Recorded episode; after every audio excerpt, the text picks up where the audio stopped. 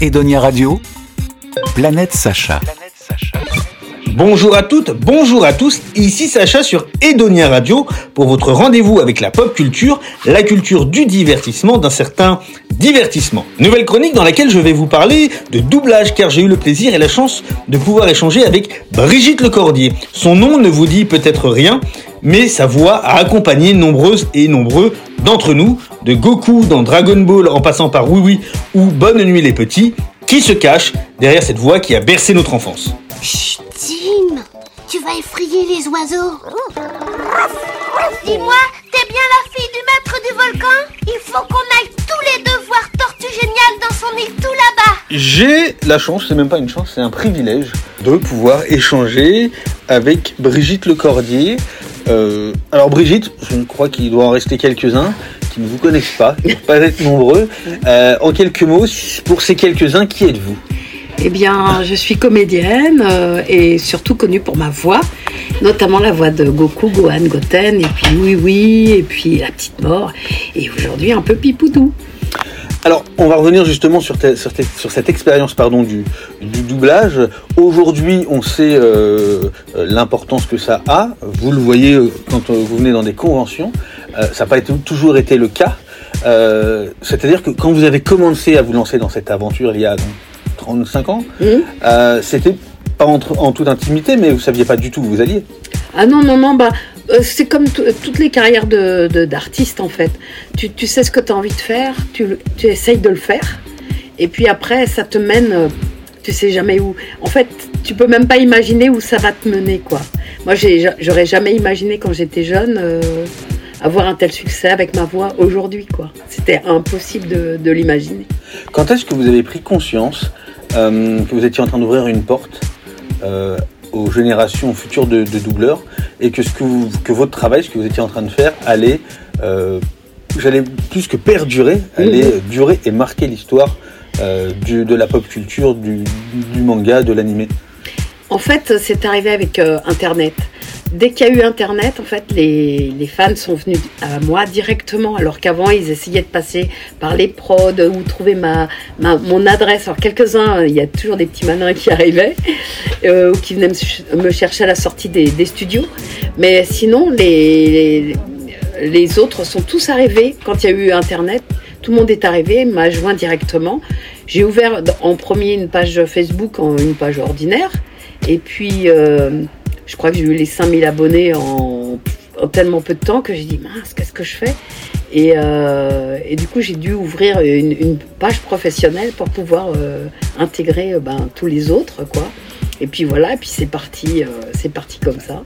Et du coup, cette notoriété fulgurante, euh, ça effraie ou pas? Non, parce qu'elle est hyper bienveillante en fait. Je sais pas si tu as été là toute la journée, mais j'ai que des gens très bienveillants, très chouettes. Euh, je représente vraiment tellement l'enfance, tellement euh, la gentillesse, etc. que les gens me le rendent en fait. C'est incroyable, hein. mais euh, j'ai que des, des échos positifs quoi. Moi, j'ai été marqué par justement cette bienveillance intergénérationnelle. Oui. Euh, puisque Goku, en l'occurrence, qui est à mon avis celui dont on vous parle le plus souvent, euh, c'est euh, les années 80. Ouais, Et beaucoup aujourd'hui qui étaient là pour faire des photos, des autographes, avaient une vingtaine d'années, c'est-à-dire qu'ils n'ont pas connu euh, Goku quand c'est arrivé. Et c'est- moi, je suis marqué par cette intergénérationnalité. Ça vous marque vous aussi? Ah ouais, ouais, beaucoup. Et puis, je m'en suis rendu compte avec ma chaîne YouTube parce que, tu sais, sur YouTube, tu as l'analytique et tu vois vraiment les gens qui s'intéressent à toi et le créneau d'âge. Et en fait, le créneau, il est de 15 ans à 28 ans, le plus grand. Et moi, je pensais que c'était plus tard, toi, que c'était vraiment les, euh, les fous du club Dorothée et, qui étaient restés avec moi. Ben non, pas du tout. Eux sont restés, bien sûr, bien sûr mais euh, leurs enfants et leurs petits-enfants sont là, quoi. Et c'est génial. Et du coup, je les vois aujourd'hui, ils viennent me voir euh, en famille. Hein. T'as vu, il y, a des- y a des papas, euh, des ados et puis des petits qui sont là, c'est génial. Je vais faire un parallèle. Marcus, bah, que vous connaissez Oui. bien, euh, qui est un ami. Marcus, qui est le, on va dire, le, le- entre guillemets, qui a ouvert la voie à ce qu'on appelle aujourd'hui les, les- les streamers. Est-ce que vous pensez qu'aujourd'hui, s'il existe des, euh, euh, des Donald Renew, des euh, Grégory euh, Lenné, des Bastien Bourlet ou même d'autres, des Adeline Chotaille qu'on a pu voir, Mhm. est-ce que vous, vous pensez que vous êtes un peu pour quelque chose? Oh, certainement, on a, avec Dragon Ball, on a ouvert la voie à, à la reconnaissance euh, ben, des voix et des comédiens de doublage. Et euh, c'était pas gagné, hein, parce que moi, euh, pendant des années, on me disait, ah ouais, tu fais du doublage un peu. pff, toi, c'était pas un beau métier.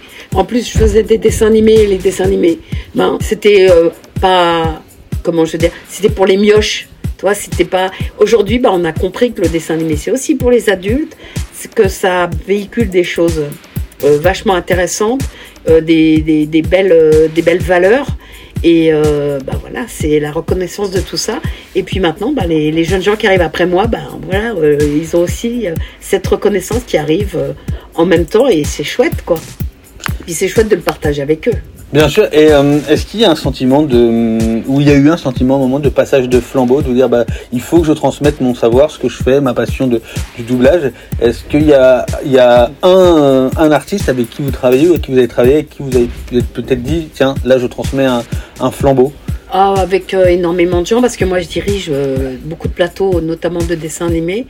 Et euh, évidemment, je fais venir des, des jeunes comédiens que j'ai vus au théâtre, que je trouve géniaux, et, et je leur euh, permets de venir travailler avec moi. Et euh, il y en a Kyriel, oui. Et puis je fais des formations aussi. Et euh, ben, c'est chouette, de comédiens euh, qui sont des. On, on peut être que comédien pour faire du doublage. Donc c'est des jeunes comédiens qui ne connaissent pas le doublage et je vais leur apprendre comment, comment on fait du doublage. Parce que c'est vraiment très technique. Justement, tout à l'heure, euh, sur la scène, il y a eu, euh, vous avez donné la chance à, à des anonymes de pouvoir s'essayer au doublage. Euh, J'étais là, j'ai regardé et j'ai trouvé que certains s'en- sortaient vraiment drôlement bien. Ouais. À croire limite que le doublage peut être quelque chose de, facile. Eh ben oui, ben oui, c'est ça. Il faut le, co- il faut le croire, mais en fait non. mais il y a des gens doués. Hein. Tu as des gens qui arrivent devant une bande rythmo, ils sont synchrones tout de suite, etc. Mais là, toi, c'était pas précis ni rien. On n'est pas en, situation de studio et tout, donc c'est et euh, et puis euh, sur quelques phrases c'est facile, sur un rôle immense ça l'est moins. Euh, mais oui, effectivement, on pourrait croire que c'est facile, mais il y a plein de gens qui pensent que c'est comme le karaoké, mais pas du tout, hein. Euh, pas du tout. Puis c'est très fatigant, c'est très, ça demande beaucoup d'énergie. Vous avez une carrière qu'on connaît, que beaucoup connaissent. Qu'est-ce qui aujourd'hui, vous venez de me dire il y a quelques instants que vous allez faire de la formation Montpellier, qu'est-ce qui aujourd'hui motive encore Brigitte Lecordier alors que techniquement, euh, vous pourriez vous dire, bah, je pense que j'ai fait ma part du métier, ma part du travail, maintenant laissons la place aux autres. Qu'est-ce qui fait qu'aujourd'hui, on vous retrouve encore dans les conventions? On s'est vu la semaine dernière à Agen, vous êtes Ouais. là cette semaine, et on sait que bah, dès qu'il y a une convention et que vous pouvez y être, vous, vous y êtes. Qu'est-ce qui fait, qu'est-ce qui vous anime encore aujourd'hui? C'est les piles. non, euh, c'est euh, ben, le, bonheur retrou- de- de- de- d'incarner des nouveaux personnages, c'est le bonheur de, toi d'être avec euh, des gens, avec des, comédiens aussi, avec qui on a beaucoup partagé de choses. Et puis, et puis toi, aujourd'hui, il y a ben, ma chaîne YouTube qui est vachement importante et c'est reparti pour encore un, un nouvel, une nouvelle ère, quoi.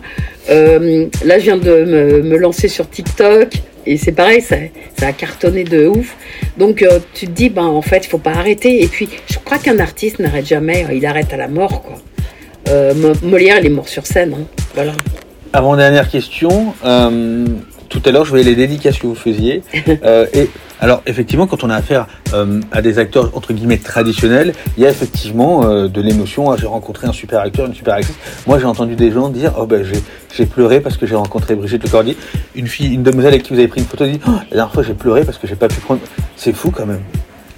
Ouais, c'est très émouvant, mais c'est vraiment, euh, c'est vraiment l'enfance, c'est vraiment euh, la, nostalgie, euh, l'amour. J'ai l'impression d'être entrée dans toutes ces familles, toi, et d'être euh, tellement présente qu'ils pensent que je fais partie de, la famille, quoi. Ah ben je, je, confirme. Moi je sais que lorsque j'en ai parlé à mes, amis, pour moi c'était rêve de gosse.